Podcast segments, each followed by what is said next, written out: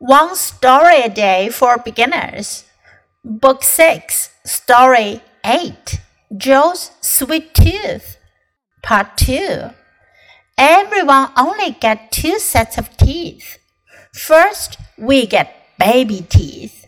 At age 6, our baby teeth fall out and we grow new strong teeth, says his mother. And then what? asks Joe. After that, we don't grow new teeth anymore. So, if you get the teeth pulled out, you won't be able to eat all the delicious food that you like, says his mother. Oh no!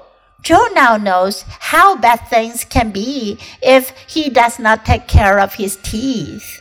这回我们继续讲，Joe 喜欢吃甜食，sweet tooth。 Everyone only get two sets of teeth。妈妈告诉乔，每个人呢都只有两套牙齿。First, we get baby teeth。起先呢，我们有乳牙 （baby teeth）。at age six，六岁的时候，our baby teeth fall out，我们的乳牙呢就会掉出来。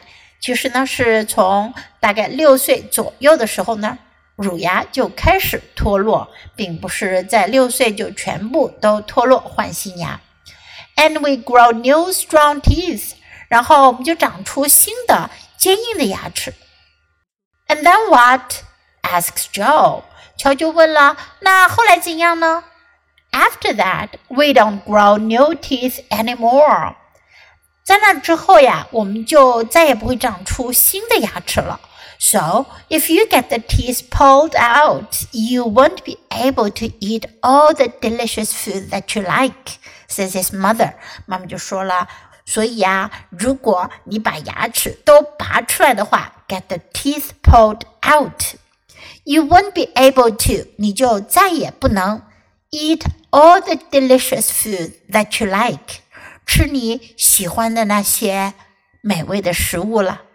Oh no! Oh 不！Joe now knows how bad things can be if he does not take care of his teeth.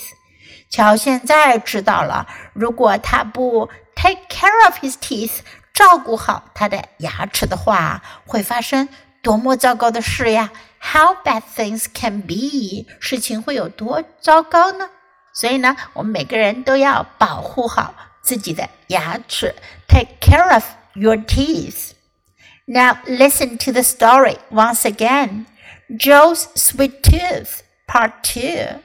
Everyone only get two sets of teeth. First, we get baby teeth.